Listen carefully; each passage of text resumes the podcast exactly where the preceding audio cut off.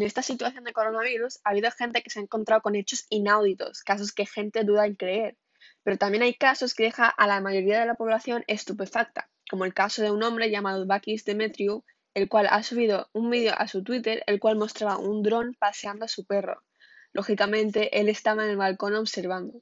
Posiblemente esto se hubiera hecho solo con el propósito de entretener a la gente, pero aún así no se hace ilusión pensar que esto es cierto.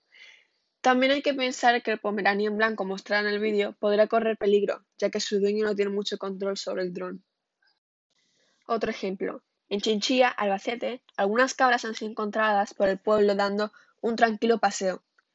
El vídeo, encontrado en Twitter, demuestra cómo estos animales dan saltos por una plaza, mientras alguien les graba. Un caso similar ocurrió hace poco en un pueblo de Asturias. Se muestra cómo uno se deambula por el pueblo buscando comida en contenedores a media hora.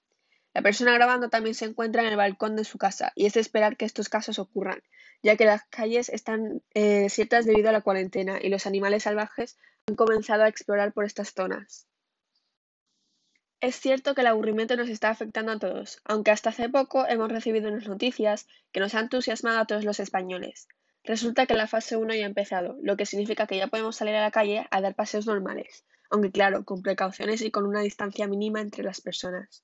Las estadísticas de infectados en nuestro país han bajado en grandes cantidades, la cantidad máxima siendo 9.159 en el 26 de marzo y actualmente siendo 1.377 infectados. Esperamos que, que esta situación acabe por completo pronto y se tengan en cuenta precauciones más estrictas en el futuro, pero esperemos que no. Vale, pues estamos aquí con Daniela eh, Caravante Gutiérrez. Daniela, hola. Hola.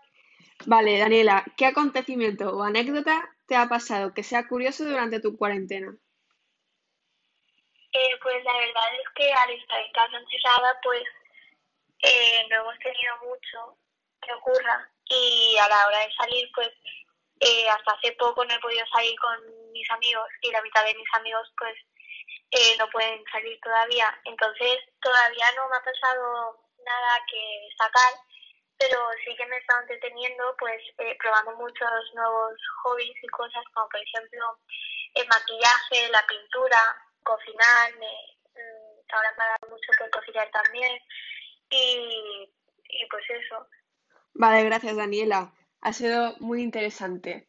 Adiós, muchas gracias. Adiós. Ahora estamos con Sofía Guitarte. Oye, Sofía, ¿Qué es la anécdota, cuál es la anécdota o acontecimiento más curioso que te ha pasado durante la cuarentena?